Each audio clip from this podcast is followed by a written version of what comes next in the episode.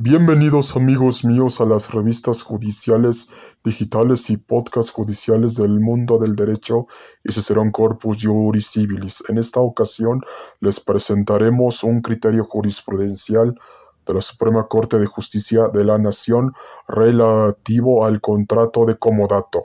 ¿Listos ya? Vamos allá y empezamos.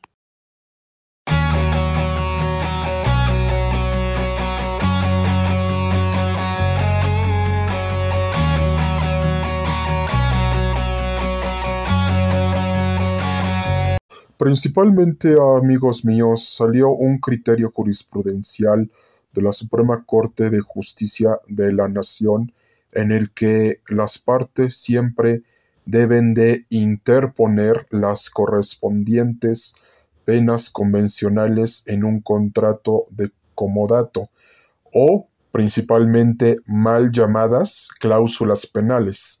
El nombre correcto es cláusulas convencionales o principalmente como le dicen los civilistas y penalistas, cláusulas penales.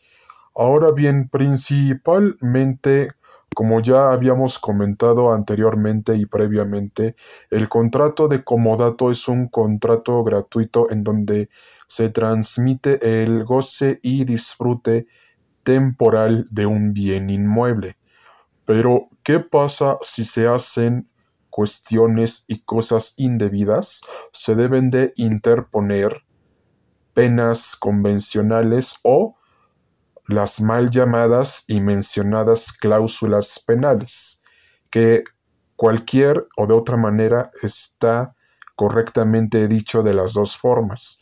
Entonces, y principalmente, una de las cosas que se deben de tomar en cuenta es que la cláusula penal debe de decir que si por ejemplo se meten cualquier tipo de sustancia nociva y perjudicial a la sociedad en general independientemente que sea para su consumo personal, inmediatamente se da por terminado el contrato de comodato.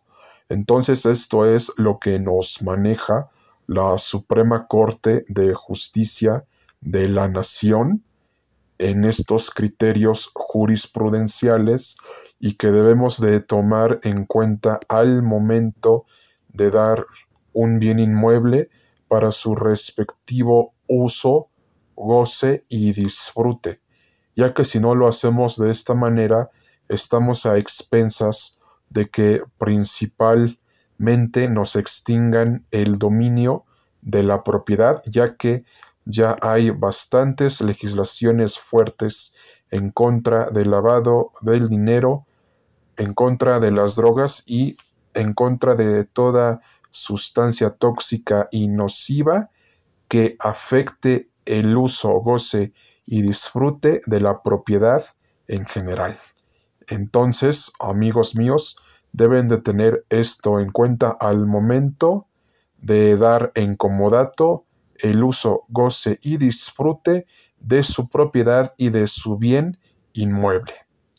Muchas gracias por todo. Atentamente, el mundo del derecho y Cicerón Corpus Juris Civilis.